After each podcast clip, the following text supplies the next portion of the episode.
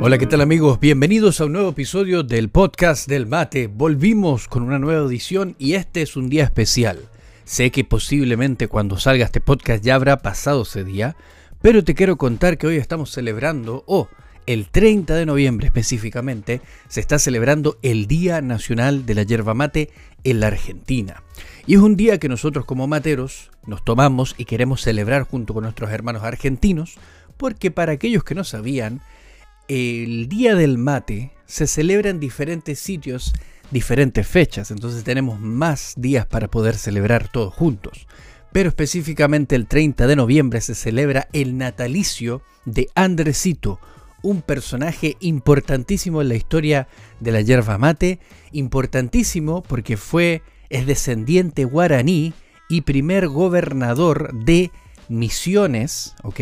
importante en el, en el rolo de por qué se escogió este día para celebrar el Día del Mate, que es importante que todos celebramos y que disfrutamos. Y además, así como te lo tiro por si acaso, ¿no? Estamos en medio del, Mundial de Fútbol del 2022 de Qatar, así que también me imagino que los hermanos argentinos también están celebrando. Por lo menos al día de hoy hay que celebrar. Así que eso es lo que vamos a ver el día de hoy. Espero que estés súper bien tú del otro lado. Pero antes que darle el rolo con, esta, con estas novedades que se vienen el día de hoy, te recuerdo que puedes encontrar este podcast en todas las plataformas disponibles. Spotify, Apple Podcasts, Google Podcasts y por supuesto a través de Anchor. Todos los enlaces y todas las dudas o consultas las vas a encontrar abajo en la descripción del podcast o en la descripción de este video si lo estás viendo en YouTube. Y por esa misma razón, tengo que recordarte que puedes suscribirte en el canal de YouTube donde puedes ver todos los episodios en formato videíto, con gráficas, con imágenes, los artículos que quizá vamos a estar leyendo durante el episodio del día de hoy, lo vas a encontrar todo en el canal de YouTube, así que sugeriría que te fueses a suscribir. Vas a encontrar también clips, shorts y un montón de otras cosas, así que si te perdiste algún episodio del podcast del mate, te invito a que te suscribas para que vayas a verlo y también los disfrutes por esos lados, ¿ok? Muchísimas gracias también a todos los que forman parte del grupo de los Patreon, que son aquellos que colaboran de manera constante para poder seguir haciendo este proyecto del podcast del mate. Realmente quiero dar muchas gracias, más allá de pasar la publicidad como siempre hacemos, agradecerle a cada uno de ustedes amigos, porque realmente es súper importante el valor, el apoyo que ustedes hacen de esa manera nos, mantenemos de forma independiente, aunque obviamente estamos siempre abiertos a recibir auspiciadores, gente que quiera trabajar con el podcast del mate, están todos siempre las puertas abiertas, pero de momento el apoyo que tiene cada uno de ustedes como Patreon, la gente que también colabora por medio de PayPal, y además la gente que utiliza los códigos de descuento que dejamos acá abajo en la descripción, donde puedes comprar en, tiendas que tenemos eh, códigos afiliados y de esa manera también llega algo que ayuda para poder seguir haciendo esto y seguir creando el podcast del mate, que espero que, a ustedes les agrade, les guste estos episodios, mucho me estuvieron escribiendo y, y, preguntando cuándo iba a salir el próximo, y obviamente es una fecha especial para poder comenzar, para poder eh, destacar, ¿no? ¿no? ¿no? podíamos perdernos este día sin tirar un episodio, así que esa es la idea principal por la cual no quise dejar pasar el tiempo. No grabamos el episodio y no lo quise postear el mismo día 30 de noviembre porque teníamos también una materia online, eh, habían partidos de fútbol, entonces como que quise darme ese tiempito para poder eh, hacerlo calmadamente en este, en este lindo día y poder compartir con ustedes este episodio y esta alegría que tanto nos une, ¿no? Así que espero que estén súper bien del otro lado.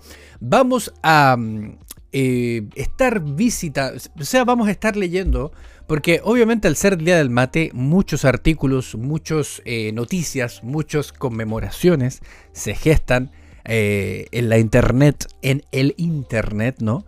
Entonces, yo voy a estar leyendo un artículo que encontré, ¿ok? No es tan difícil de encontrar esto, pero ustedes saben que yo siempre les dejo todas las cositas abajo. Pero vamos a leer uno de los, posiblemente uno de los diarios más conocidos, más populares de la Argentina, que se llama El Clarín, que por supuesto el día 30 de noviembre hizo su aporte y conmemorando el Día Nacional del Mate y nos cuenta un poquito por qué se celebra el Día del Mate, que es bueno que lo leamos, es bueno que vayamos a las fuentes para que ustedes también sepan del por qué se celebra, ¿no? No es solamente elegir un día porque sí, yo se los adelantaba antes de, de adentrarnos en este episodio, les adentraba de por qué se celebra en este día, pero obviamente siempre es bueno pegarle una, una, lectura, ¿no? Ustedes saben, ustedes están escuchando este episodio, así que tampoco se compliquen mucho, pero si lo estás viendo en YouTube, por supuesto, vas a poder eh, leer junto conmigo, verlo o escucharlo también, no pasa nada. Me puedes ver ahí leyendo, no pasa nada. así que comenzamos. Estamos acá en la página del Clarín y por supuesto... Dice Día Nacional del Mate. ¿Por qué se celebra o por qué se festeja el 30 de noviembre? La historia detrás de la celebración de un ícono de nuestra cultura y las claves de un ritual indispensable a ambos lados del río de la Plata. Es muy interesante. De hecho, acá hay otro artículo que creo que lo, lo vamos a estar leyendo también. ¿ah? Lo vamos a estar leyendo también para alternarlo con este, así que ahí luego se los cuento. Desde hace siete años, cada 30 de noviembre se celebra en Argentina el Día Nacional del Mate, uno de los máximos símbolos de nuestra cultura. Se trata de un festejo establecido por el Congreso mediante la Ley 27.117 en conmemoración del nacimiento del comandante guaraní Andrés Huacurarí y Artigas en 1778 y murió en 1821, adoptado como hijo por el caudillo rioplatense José Gervasio de Artigas. Por eso llevaba, obviamente, el nombre Artigas también, ¿no? Entre 1815 y 1819, el comandante Andresito, tal como se lo conocía popularmente, gobernó la provincia grande de las Misiones y tuvo un rol fundamental en la producción y la comercialización de la yerba mate. Andresito, dio un puntapié crucial para que el mate se convirtiera en lo que es hoy para los argentinos, parte indisoluble de nuestro ADN. Nuestra infusión, emblema, nunca nos exige mucho, solamente agua caliente, un cuenco más o menos pequeño, una bombilla y la hierba. Nada tan parecido entonces que tuviera un día para él, aunque en verdad sea nuestro amigo de todas las horas y todos los días, ¿no? Creo que, bueno, eso es cierto, ¿no? Porque eh, dice, se conmemora el día del 30 de noviembre, pero la verdad que quién podrá decir, ¿no? El día del mate, el mate se toma todos los días, ¿no? No hay día que no se tome mate y indispensablemente poner un día para conmemorar no significa que solamente esos días. Habrá gente que... mi pregunta sería para ti que estás escuchando. ¿Habrá gente que solamente toma mate el 30 de noviembre y no toma durante todo el año? ¿Será quizá como cuando celebramos el Día del Padre que nos portamos súper bien, o el Día de la Madre nos portamos súper bien, le llevamos regalito y todas las cosas, pero durante el año somos un desastre. Dejo esa pregunta planteada, igual yo ya no vivo con mis padres, así que... Pero sí reconozco haber sido también un poquito eh, de ese estilo, ¿no? Solamente con eso, porque si hablamos de mate, yo creo que celebro todos los días el Día del Mate. Pero déjenmelo en los comentarios. A ver si llegaron a este punto. Déjenmelo en los comentarios, así los quiero leer. A ver, a ver. Márquenme el tiempo y, díganme ahí abajito qué onda. Secretos del ritual del mate. Si bien la esencia cultural del mate es la idea de compartir, en cada casa existe un ritual diferente, una marca de hierba preferida, un estilo de mate y hasta un formato de bombilla. Lo sepamos o no, el mate tiene su lenguaje propio y hasta una especie de protocolo. El cebador debe tomar los dos primeros y luego pasarlo a la ronda, en sentido de las agujas del reloj. Cuando uno de los participantes dice gracias, esto es importante amigos, escucharme aquellos que no son de, de Argentina o de algún país matero, escucharme esto. Cuando tú dices gracias, al entregarlo al cebador, a quien está cebando el mate, quiere decir que se retira del circuito y que ese fue el último mate para él. Uno generalmente acostumbra a cuando uno está tomando algo, le pasan algo, le convidan, te dan un poco, y uno siempre dice, ah, sí, gracias. En el caso del mate, si tú dices gracias, es como que estés diciendo gracias efectivamente, pero también estás diciendo no quiero más. Aunque es muy común que como el dueño, eh, como el dueño de la pelota, el que pone el termo y el mate es quien dispone del orden. Lo que suele ser más caótico y entrecortado cuando la mateada se, produce en una oficina o en un ámbito laboral. Mira, y hay una fotito de un matecito bien cebadillo, ahí bien, bien espumoso. Claves para preparar un buen mate. La temperatura del agua no debe superar los 75 grados. Mezcla Mezclar la hierba antes de preparar el mate para obtener el sabor preciso de cada receta. Eso se refiere, por supuesto, a agarrar el paquete de hierba mate, sacudirlo para que el polvo que se queda abajo del paquete se vaya y se mezcle bien homogéneamente. ¿no? Esa es la hierba que estoy tomando el día de hoy, para los que vieron ahí.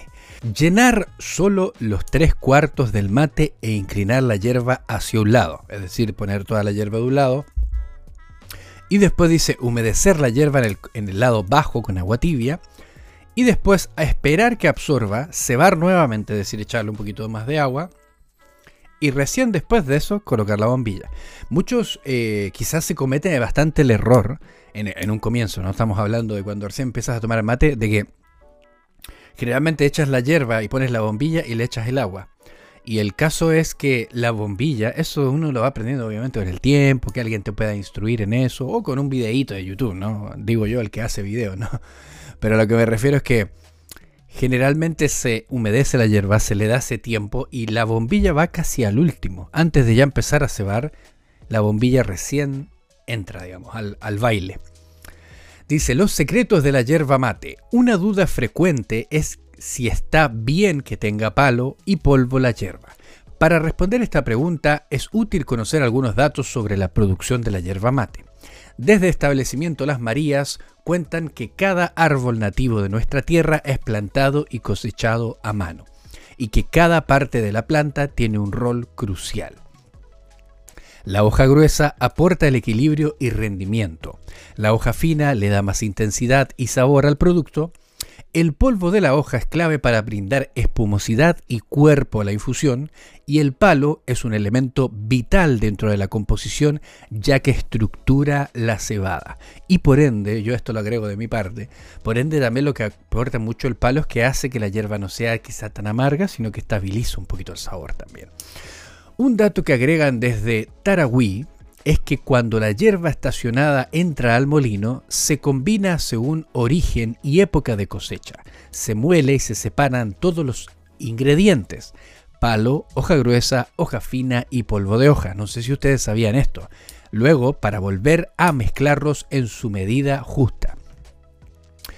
No en todos los casos esto se hace, pero generalmente en la gran industria se separan todos los elementos de la yerba mate por medio de zarandas, que son una especie de filtros o de coladores que están hechos a medida, cierto milimetraje, ¿no?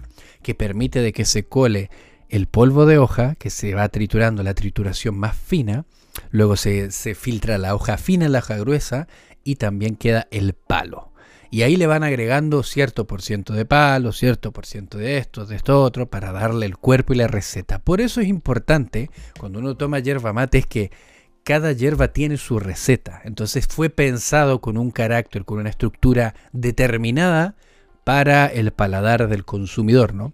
No todas las, hierbas no se hacen. Hay algunas hierbas agroecológicas de pequeñas industrias donde cuando se hace la picada o la molienda de, la hierba, se hace una, mm, molienda mixta, ¿no? Que se mete todo junto y no se separan todos los elementos para ir agregándolos por... Pero eso también le da un toque especial. Obviamente, si ustedes piensan tener maquinaria para separar todos los elementos de la hierba mate y ponerlos todos juntos y molerlos y más o menos tratar de cuidar de que salga una molienda obviamente muy buena, porque eso no determina si sale más bueno o malo, sino que limita de que si tú puedes separar todos los elementos de la yerba mate, efectivamente puedes tener mayor control y puedes eh, manejar mayormente las proporciones. En el caso de la hierba que entra con una molienda mixta, por así decirlo, ¿no? Eh, lo que se hace es que se muele todo junto y, después sale la molienda final, que queda muy buena también y obviamente cada establecimiento le aporta su, receta y su toque especial a cada blend, que el blend es lo que se le conoce como la receta de cada yerba mate. Por eso no se asusten cuando escuchen blend, porque muchos escuchan blend y muchos hablamos de blend, pero la gente a veces no sabe lo que es un blend. Un blend es la receta de la yerba mate, o sea, por eso se dice cada eh, hierba, cada marca tiene su, blend diferente, ¿no? que Belén es una palabra en inglés. Ahí le seguía dando. Dice Walter Martínez, jefe de control de calidad de establecimiento Las Marías, afirma que los expertos aprueban 450 mates. Que los expertos no aprueban, sino que los expertos prueban, toman 450 mates por día para ajustar el sabor de cada una de sus marcas en sus distintas variedades. Ahora que sabemos un poco más del mate, los invitamos a preparar alguna de las mejores recetas para acompañarlos. Torta frita, churros y rosquitas, entre otras 17 preparaciones fáciles. Estoy grabando el podcast, me estoy tomando un mate y me ofrecen torta frita, churros y rosquitas. Imagínense, no puede ser, es un poquito abusivo esto, ¿no? Espérenme por acá, los voy a leer, vamos a seguir leyendo. Es importante eso y un poquito acá nos cuenta de, manera bien resumida el, Clarín, nos cuenta un poquito que, em, por así decirlo, por qué se celebra el Día del Mate y aparte de por qué se celebra el Día del Mate, quién se celebra, a quién se le rinde honores. Entonces es importante, eh, es importante que sepamos cada uno de los orígenes de dónde sale cada una de estas cosas. Estoy acá buscando para que podamos leer un poquito de la historia, un poquito nada más de la historia de nuestro amigo Andresito. Andresito Wakurari. Lo que pasa es que quiero buscar algún artículo que no sea extremadamente largo, porque la idea es que, pero para más o menos contarte la historia de Andresito. Andresito, les contaba, mira, en Argentina existen dos provincias donde se elabora la yerba mate. Una es el norte, es una es Corrientes, que vendría a ser la zona yerbatera del norte, noreste de Corrientes. Y después tienes eh, Misiones. ¿ok? Entonces, de estas dos zonas geográficas, antiguamente esta era toda una zona que se llamaba Misiones, ¿no? Gran, o Gran Misiones creo que se llamaba. Y Andresito Guacurari era el gobernador de esta, de esta provincia, por así decirlo, o esta región, depende cómo las conozcan ustedes. Pero lo más eh, destacable de esta persona es que él era descendiente, él era guaraní, guaraní argentino, eh, criado, nacido en Corrientes, y él llegó a ser el primer gobernador de esa zona y fue un gran impulsor del consumo de la yerba mate, que es lo que hoy en día estamos celebrando como el 30 de noviembre. Entonces les voy a leer acá un, artículo del historiador.com.ar y todos estos enlaces ustedes los van a ir viendo y yo se los voy a dejar abajo, no pasa nada. Sobre Andresito, como se le conoce entre quienes lo quieren y lo han convertido en el máximo prócer de nuestra provincia de Misiones, algunos dicen que nació en San Borja, ubicada en el actual estado brasileño de Río Grande do Sul, y otros en Santo Tomé, actual Corrientes, es una fecha que presumiblemente sería el 30 de noviembre de 1778, unos meses después de que su vecino José de San Martín, su infancia transcurrió en Santo Tomé, donde pudo educarse, desarrollar un muy buen nivel de lectura y escritura y aprender a ejecutar diversos instrumentos musicales. El muchacho era músico, así que ya entiendo por dónde va este paso. músico, músico, músico, artista, y el muchacho, no, tenía, las tenía todas Andresito, grande Andresito. ¿Será que me llamo Andrés, no?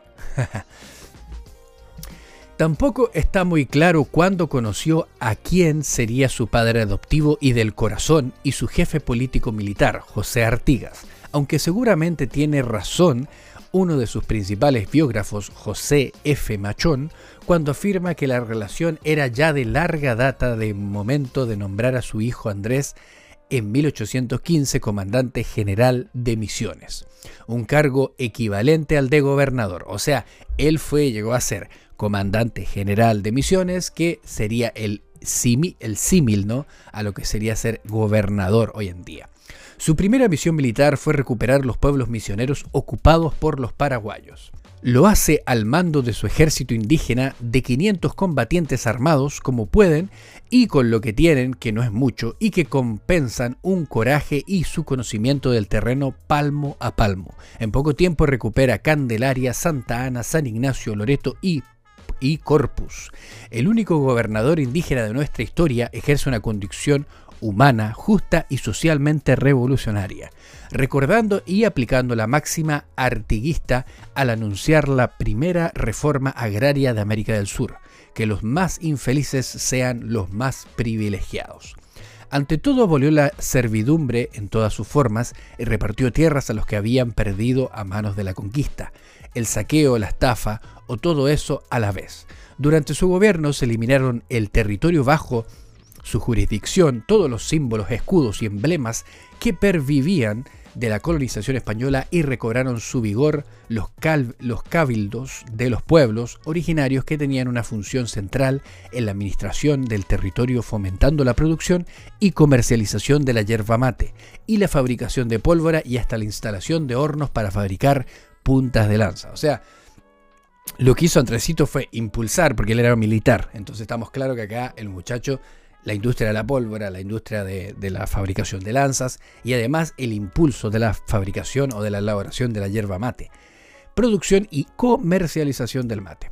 En aquel 1816 se desató sobre la banda oriental la devastadora invasión portuguesa, realizada por 30.000 soldados con el mejor armamento de la época y bajo el asesoramiento de nuestro viejo conocido, el otrora invasor inglés William Card Beresford contratado por la Corte de Río para reorganizar su ejército. Iban por Artigas y su gente y a poner fin a la experiencia más democrática y popular de esta parte del mundo. A exterminar de raíz ese mal ejemplo que podía acarrear el riesgo de contagio. El 12 de septiembre de aquel año, el jefe guaraní, al mando de mil valientes en varias pelotones, cruzó el río del Uruguay por Itaquí, Obtuvo sus primeros triunfos en San Juan Viejo y Rincón de la Cruz, donde derrotó a 300 portugueses. Esto le permitió avanzar a Sao Borja y sitiarla el 21 de septiembre. El ejército indígena ya sumaba unas 2.500 voluntades. Andresito demoró quizá demasiado el ataque para no dañar a la población local ocupada por los lusitanos y esto le dio tiempo al enemigo para remarse, rearmarse y recibir eh, refuerzos y derrotar al ejército popular artiguista. La derrota de Andresito y las instigaciones portuguesas o porteñas animaron a los portugueses a pasar a la ofensiva al mando del brigadier Francisco das Chapas Santos. Un primer intento fue abortado por Tira, Tira Paré el 19 de enero de 1817, lo que dio tiempo a Andresito y sus hombres para replegarse en la cruz que sería ocupada por los portugueses tras la retirada de Andresito a la ciudad natal de San Martín, Yapeyú. Poco después, Ambos pueblos fueron arrasados y destruidos por los portugueses que en otros frentes habían destrozado Concepción, Santa María, La Mayor, San Javier, Mártires, Apóstoles, San Juan y San, San José y San Carlos. Cuando todo parecía perdido, Andresito y sus heroicos paisanos se lanzaron a la contraofensiva para mediados del año. Andresito había logrado recuperar buena parte del territorio provincial y el milagro de recomponer en parte un ejército de mil hombres que se concretó en Apóstoles, San Carlos y San José. Das Chagas fue a su encuentro con los mejores 500 hombres aquel 2 de julio de 1817, tras varias horas de combate, Andresito y sus jinetes indígenas lograron el repliegue portugués. Apóstoles fue recuperada. Tras el triunfo de Apóstoles, José Artigas le pide marchar sobre Corrientes para reponer en su puesto a su aliado gobernador Juan Bautista Méndez, derrocado por un golpe apoyado por Buenos Aires dirigido por José Francisco Bendoya. Su presencia no fue bien recibida por los sectores latifundistas de la provincia, herederos muchos de aquellos de los encomenderos españoles, quienes se negaron a asistir a una presentación en su honor brindada por ese indio. O sea, estamos claros que si hoy pensamos que fue el primer gobernador guaraní, indio, por así decirlo, pues se le llamaban indios a los indígenas, y se le, había una especie de, discriminación. ¿no? Imagínense antes, si, si llega a pasar hoy, eso siempre estuvo y antes me imagino era mucho más marcado. Entonces por eso me, llama mucho la atención y siempre desde que, desde que se conmemora el Día del Mate, donde conocí la razón, la real razón de por qué se celebra el 30 de noviembre, yo siempre pensé y dije, es interesante cómo un indígena, como Andresito, guaraní, eh, logró llegar a ser eh, comandante general, llegó a ser gobernador de una provincia completa. O sea, obviamente sus hazañas, lo que él hizo, lo que pudo recuperar en pos de, Argentina en este caso, de, de, la provincia de Misiones, fue algo súper importante, recuperar apóstoles, luego ir a Corrientes y todo eso, pero existía este recelo todavía. Andresito desaherado los obligó al día siguiente a debutar en estas cosas del trabajo y a limpiar minuciosamente la plaza. De Corrientes, Andresito volvió a Misiones y contra todo pronóstico pasó a la ofensiva desde San Nicolás, derrotando a Chagas Santos hasta obligarlo a replegarse a Palmeiras. Los portugueses no tardaron en lanzar una poderosa contraofensiva y Andresito decidió marchar al encuentro de Artigas, pero al intentar cruzar el Uruguay fue capturado por una patrulla enemiga que lo tomó prisionero y llevó caminando junto a muchos de sus hombres a Porto Alegre y luego a la prisión de Lague. Fue liberado en abril de 1821, pero tras una aquel, pero tras una riña callejera fue nuevamente encarcelado. Tras un nuevo calvario y un nuevo sumario, aquel hombre que se había dicho el derecho es el ídolo y el objeto de los hombres libres por quien se van empapados en su propia sangre, poco se sabe sobre su destino y mucho sobre la paciente labor de quienes siguen tratando infructuosamente de enterrarlo en el olvido para siempre. Ese es un extracto que pudimos sacar de la página de historiador.com.ar donde obviamente pueden encontrar un montón de artículos, esto muy relativo, obviamente artículos de historia argentina que son interesantes para aquellos que son un poquito de esa onda, ¿no? De buscar, eh, de contextualizarse dentro de lo que sucede alrededor, porque mucho se habla de la historia de la yerba mate, mucho se habla de cómo se, logró diferentes tipos de cosas, pero también existía, aparte de ser una industria que fue evolucionando, que fue creciendo, que fue eh, adquiriendo diferentes cosas, también habían riñas, habían, había un contexto histórico pasando, ¿no? Especialmente considerando de que estaban los españoles, la corona portuguesa, la corona española, en constante choque con estas colonias que tenían en las Américas y viendo, y, había una mezcla cultural entre los indígenas, aborígenes, eh, con los españoles, muchos eh, plebeyos, ¿no? muchos mezclas entre sí. Entonces todo eso funcionó en una historia, el cual arma el contexto histórico de lo que pasó. Por eso es interesante, pero por eso quería traerles este artículo donde les contaba un poquito de la historia de quién fue Andresito, qué es lo que logró Andresito y por qué es tan importante este muchacho. Muchacho, este hombre, ¿no? Vamos a tomarnos unos matecitos para, para poder refrescar la, la lengua, ¿no? Para poder seguir haciendo este episodio, amigos. Estamos acá con todo. Vamos acá a otro. Bueno, yo les había comentado, porque antes de pasar a este gran paréntesis donde te contaba la historia de Andresito, em, había un otro artículo de los amigos de Clarín que me gustó, porque te los. ¿Viste cuando uno se mete un artículo en, las páginas web, ¿no? De repente te meten un, un artículo que podría ser interesante, ¿no? Si te interesa, puedes leer este también. Entonces, me interesa ¿por qué? Porque creo que se relaciona mucho a lo que se celebra hoy el Día eh, del Mate, ¿no? Pero aparte es un poquito para refrescar y saber cómo nació eh, la bebida de la cual nosotros amamos tanto, porque este artículo se llama ¿Quién inventó el mate? El origen de una tradición que nació hace 500 años. Nativo de Sudamérica, comenzó a consumirse cuando los aborígenes descubrieron la planta de la hierba mate. El mate es una infusión de origen sudamericano. Me gusta eso porque creo que esto es lo que más engloba y lo que más nos une como sudamericanos. A pesar de que muchos somos de países donde no crece el mate, en efecto el mate es una bebida sudamericana. Porque tiene yo creo que no es casualidad, las cosas nunca son casualidad, ¿no? Porque esta planta crece en lo que hoy son cuatro países. Que hubieron conflictos entre sí, que hubieron riñas entre sí, que hubieron muertes entre estos países, pero que también la naturaleza de saber dónde crecen las cosas, ¿no? Es muy interesante. Dice, el mate es una infusión de origen sudamericano muy popular en Argentina, Uruguay y Paraguay. Su historia se remonta a tiempos precolombinos, ya que grupos de aborígenes que habitaban este hemisferio sur fueron quienes descubrieron la planta donde se extraen las hojas para prepararlo.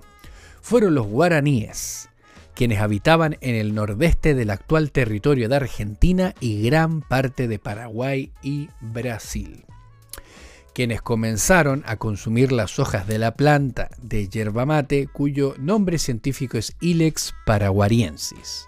Sen Ileg. Il, San.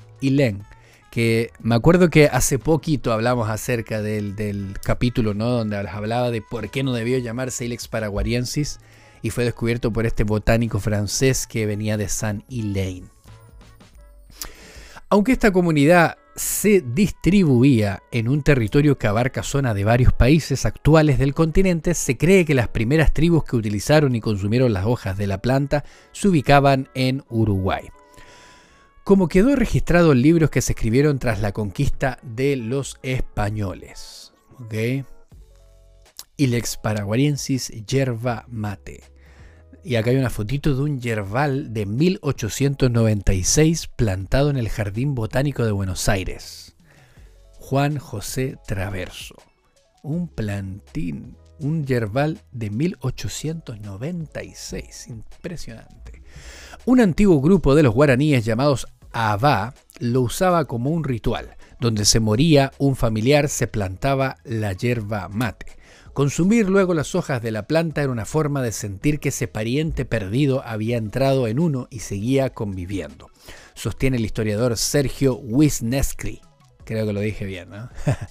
Al principio, la forma de consumirlo era masticando las hojas y en infusiones frías, explicaba el muchacho este Sergio.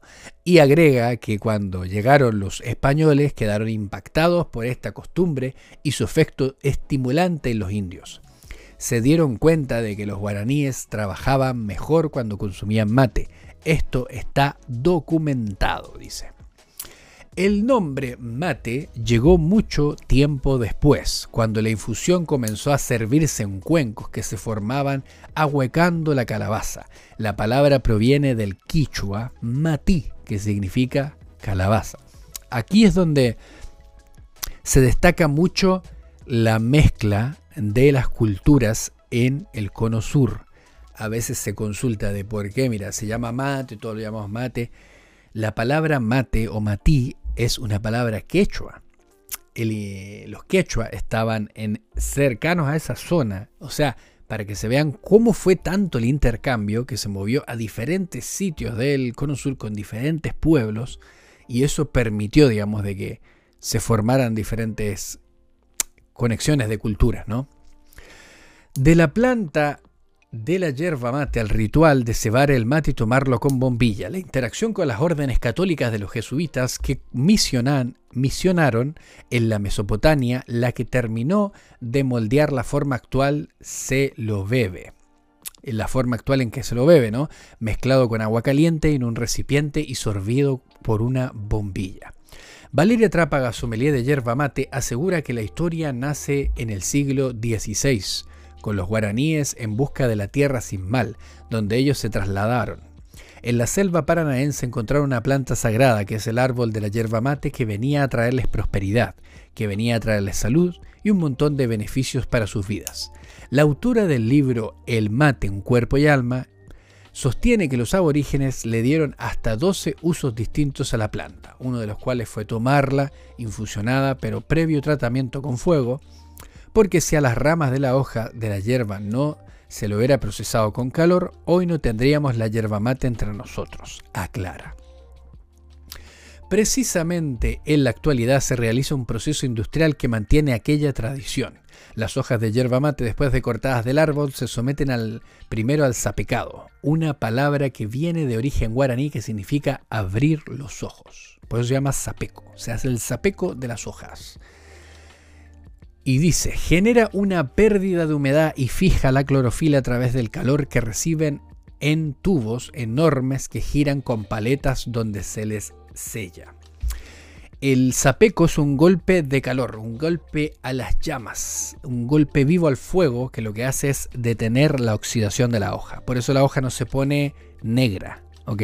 Sino que la hoja para su, proceso de, de oxidación y se revienta la cutícula de la hoja y por eso queda verde pero seca. ¿ok? Y después pasa al secadero y se empieza a secar, pero digo, El primer impacto del fuego, eso es lo que hace. Y eso viene de los guaraníes. Los guaraníes efectivamente hacían el zapeco. O sea, eso no nació solamente con la industria, sino que los guaraníes manejan y hacen el zapeco de, las hojas de yerba mate.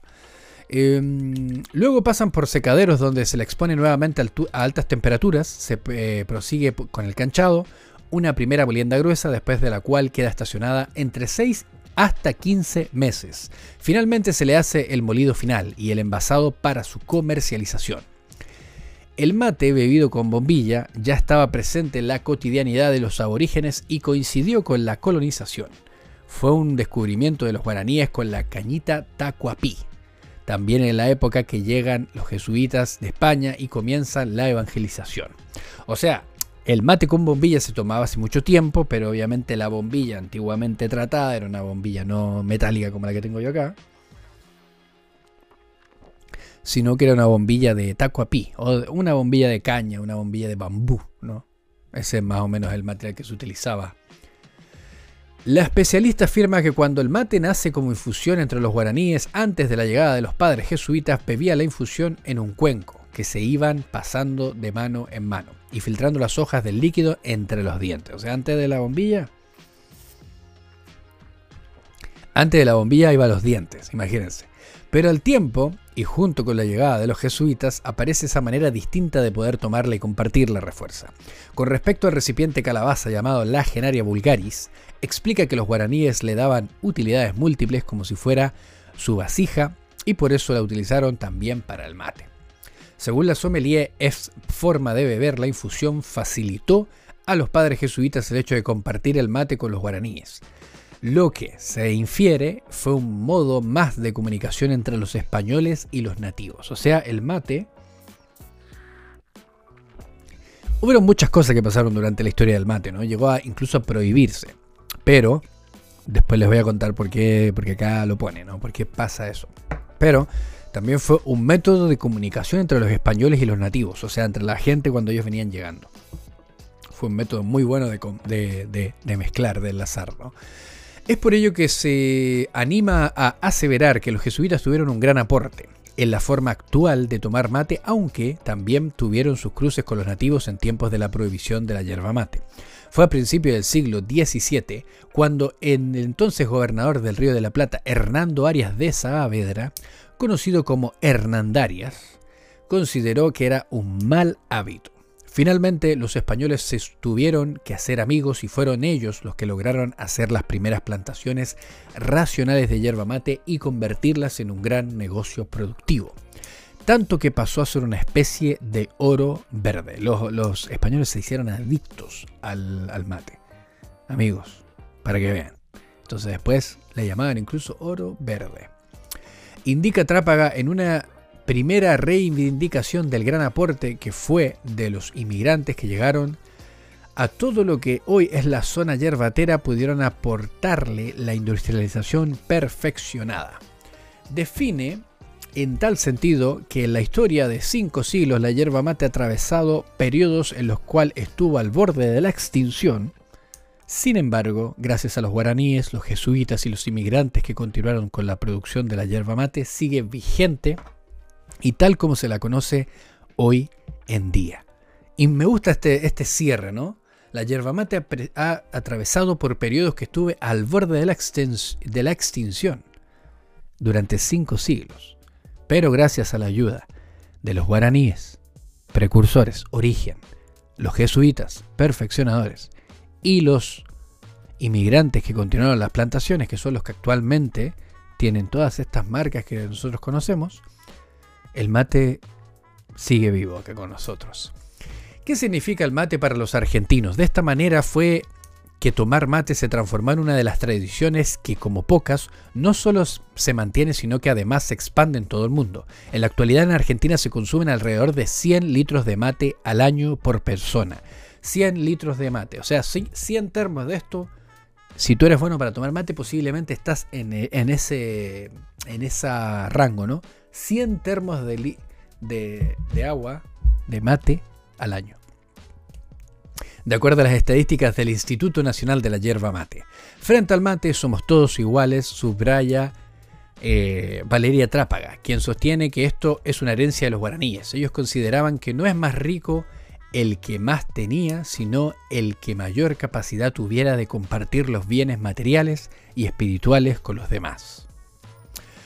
Coincide con ella el historiador, el amigo Sergio Wisniewski, que resalta que desde si bien el mate comenzó como una actividad indígena, cuando fue adoptada por los conquistadores y los criollos, pasó a ser una costumbre que hasta ahora o hasta el día de hoy atravesaba las distintas clases sociales.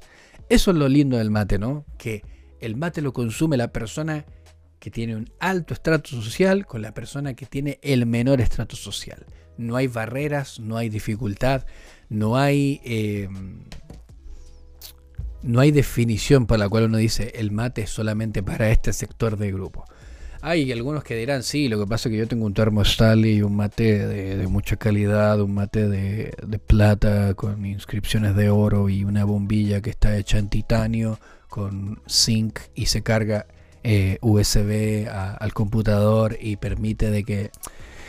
Si tienes eso me parece muy bien, pero lo bonito del mate, estoy bromeando amigo, estoy bromeando, lo bonito del mate es que es tan simple. Una calabaza es lo más simple que existe en la vida. Miren, una calabacita lo más simple, lo más natural, lo más eh, barato. Y una bombillita, amigos.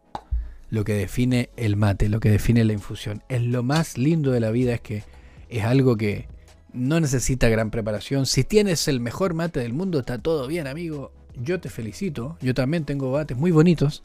Pero el mate también es simple. A veces en una tacita, en un mate de chapa, lo más económico posible con la hierba, lo importante es que el mate esté. Y eso es lo que le da la identidad a esto que nos gusta tanto, ¿no? Y déjenme que acá les sigo leyendo este, este artículo porque está muy interesante. Dice, por eso agrega que cuando descubrieron la hierba mate, la hicieron parte de sus vidas, porque para ellos era una pócima, decidieron que la tenían que compartir. Y fue frente al fuego que era sagrado y y pasándose un cuenco que tomaron esa decisión. Hoy al mate lo compartimos gracias a ese gesto, a ese mensaje tan místico y tan mágico de los guaraníes. Para los argentinos el mate es un ritual ligado a la sociabilización y al afecto, que incluso es distinto para el uruguayo, que lo usa como una extensión de su propio cuerpo y tiene un hábito más individual de tomarlo, compara la somelía. El mate va a estar siempre vigente con lo que está impreso en su ADN es compartir, acercarse y es esa infusión única que en el mundo que tiene esa particularidad de ser convidada y ser cebada y no es servida. Y el cebar implica una cuota de afecto y de intención para preparar algo tan rico para el que lo recibe. Por lo tanto, siempre tiene que haber otro, una ida y vuelta, concluye. Y este fue el artículo que me gustó mucho de El Clarín en la sección gourmet, porque el mate es gourmet, amigos, es algo especial, pero es quien inventó la yerba mate, el origen de la tradición que nació hace 500 años, amigos. Es impresionante ver cómo en 500 años han cambiado mucho las cosas, cómo muchas veces nosotros tomamos y damos por sentado muchas cosas que suceden con el mate, y a veces uno no se da mucho el tiempo. De hecho, el otro día les voy a contar, eh, estuvimos haciendo la mateada online y muchos me, me hacían preguntas acerca de de por, qué cuando yo, por ejemplo, cuando yo chupo la bombilla, eh, la hierba se baja, ¿no? Se, se baja de, nivel y después le vuelvo a echar agua y se levanta y se baja y se levanta y se baja y se levanta. Y yo a veces le decía a la gente, a veces es tan sencillo como si tienes esa curiosidad, esa duda, eh, yo hice de hecho un video en el canal principal, hicimos un video mostrando qué es lo que pasaba con la hierba mate o cómo iban haciéndose estos movimientos, ¿no? Y cómo se va lavando la hierba mate a lo largo de la cebada. Pero yo eso partió desde una iniciativa propia que una vez yo tuve esa duda. Entonces yo dije, ¿qué es lo que pasa cuando nace el mate? Entonces lo que primero que yo hice fue agarrar un, recipiente transparente. En ese entonces era una especie de vasito. Le puse la bombilla, preparé el mate, le puse la bombilla. Empecé a mojar y empecé a tomar el mate y ahí me empecé a dar cuenta cómo el agua se va moviendo. Y obviamente ahí te, das, te vas dando cuenta que el, agua va infusionando la hierba mate, la hierba mate flota, porque cuando le echas con agua flota, y, ahí empiezan a funcionar y a extraer, ¿no? A la temperatura ideal empieza a extraer diferentes cosas. Entonces, em, eso es lo que va sucediendo con, con la hierba, ¿no? Entonces es súper curioso que hay cositas que nosotros a veces, si nos damos el tiempo, por esa mera curiosidad ¿no? que tenemos de repente, decir qué es lo que sucede con. Porque cuando uno toma mate, por ejemplo, en una calabaza así, bueno, los que están viendo el video en, el canal de YouTube van a poder ver lo que estoy mostrando, pero si tomas en una calabaza común y corriente el mate, echas la hierbita, preparas tu matecito y le vas echando el agua y te lo vas disfrutando, no te vas dando cuenta lo que en sí va pasando por dentro, sino que solamente lo tomas, lo disfrutas, ya sabes, más o menos uno controla y uno puede ser que toda tu vida tomaste el mate así, nunca supiste la verdad qué, es lo que pasaba, cómo pasa, cómo se da, eh, cómo se mueve el agua, cómo se infusiona la hierba. Y esas son cositas, cositas, nada más cositas, que de repente decir, voy, a, voy a probar a hacer esto, y es bueno, porque eso nos ayuda a nosotros a abrir un poquito la mente en sentido de poder descubrir cómo esto funciona, ¿no? Es muy curioso. Eso también te lo digo, es como para los curiosos, para aquellos que de repente están ahí medios duditativos y, se dan esos tiempos para pensar. Yo tomo matecito, pienso, lo medito, lo filosofo y, hago de todo. Y de repente me dan esas clavadas y digo, uy, ¿qué pasa si hago esto? Y pruebo y veo. y ahí es cuando descubro trucos, truquitos, ¿no? Y eso es el mate. Y por eso hoy quería traerles este episodio donde conmemoramos el Día Nacional del Mate en Argentina, 30 de noviembre en conmemoración de Andresito. Ahora ya saben, hasta, hasta este, después de haber escuchado este episodio, ustedes ya saben quién es Andresito. No soy yo, el, de Real Andresito, porque a mí no me gusta me Andresito. Yo soy Andrés. Pero el, Andresito, el, histórico Andresito guaraní, que fue un gran prepulsor de la yerba mate en Misiones. Y eso permitió también masificar el comercio de esta linda infusión. Que hoy en día muchos de nosotros que no estamos en Misiones mismos, porque incluso aunque tú eres, seas de Argentina y que el mate se masifica por diferentes zonas, la zona donde crece el, el mate es en la zona norte que da en Misiones, en Corrientes y lo que da con Paraguay y Brasil. Entonces muchos toman mate en todo el país, pero incluso nosotros que no estamos cerca, digamos, de donde nace, el, rol principal que cumplía Andresito en su masificación permitió de que hoy en día nosotros podamos tener esto que nos gusta tanto. Yo que estoy tan lejos, ¿no? Estoy acá en Francia y puedo recibir mi hierbita mate, disfrutarla, gozarla, eh, darle con todo y, y ver qué onda. Y está bueno, está bueno. A mí me gusta eso y creo que eso es siempre positivo para aquellos que nos gusta la yerba mate, que nos gusta disfrutar de estas eh, cositas, ¿no? Y bueno, esto es lo que les traje el día de hoy, hablando un poquito acerca del Día Nacional de la Yerba Mate. Espero que participen, déjenme abajo sus comentarios, qué es lo que ustedes piensan acerca de esta historia, sabían o no sabían qué es lo que, por qué se celebraba el Día del Mate exactamente hoy 30 de noviembre, porque muchos a lo mejor dicen, claro, capaz eligieron un día X, ¿no? Pero tiene una intención por la cual se celebra este día. Si no lo sabían, bueno, ahí cuéntenme abajito, si quieren aportar con algún tipo de extra al episodio, por favor no duden en dejarlo acá abajito en los comentarios del video, porque si no puedes comentarlo en Spotify, lo siento, pero puedes ir al canal de YouTube y dejarme tu comentario acá abajito. Así yo los puedo leer, podemos compartir. La idea siempre es formar debate, disfrutar, compartir estos matecitos juntos y poder darnos cuenta de que el mate está más vigente que nunca. Así que amigos, espero que hayan disfrutado este episodio. Les quería recordar de que Estamos disponibles en todas las plataformas de podcast como el podcast del mate. Nos encuentras en Spotify, Apple Podcast, Google Podcast y a través de Anchor. Recuerda que si a ti te gusta escuchar en esta plataforma Spotify o Apple Podcast o Google Podcast, déjanos un review, cinco estrellitas para que nos puedas ayudar a que este podcast se masifique. Si conoces amigos que les gusta la yerba mate, tienes que decirle, oye, hay un podcast que es acerca del mate. De hecho, se llama el podcast del mate.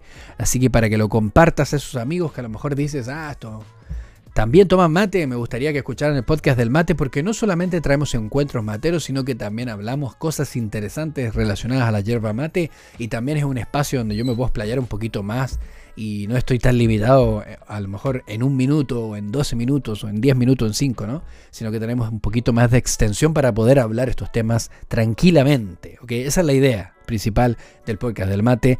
Además te recuerdo de que abajo vas a encontrar enlaces en la descripción del podcast o en la descripción del video, donde puedes eh, comprar diferentes artículos, yerba mate, accesorios que andes buscando. Puedes comprarlos ahí. Recuerda siempre utilizar el código de descuento Sudamerican o código de descuento Sudamerican Mate, dependiendo, ahí tienes que ver la descripción muy bien. De esa manera ayudas a que podamos continuar con este show. Además agradecer a todos los Patreon que son grandes propulsores para que podamos continuar con estos episodios. Y además, si quieres colaborar, ya sabes, todo está abajo en la descripción. Yo sin más que decir amigos, espero verlos en el próximo capítulo. Les adelanto que tenemos un encuentro matero en el próximo episodio. Así que te la dejo ahí boteando esa pelotita para que tú estés atento a lo que se viene en el próximo episodio del podcast del mate. Recuerda que mi nombre es Andrés y nos vemos en el próximo capítulo. Yo como siempre acá tomándome un matecito y espero que tú hayas disfrutado este encuentro. Nos vemos en la próxima. Buenos, buenos mates.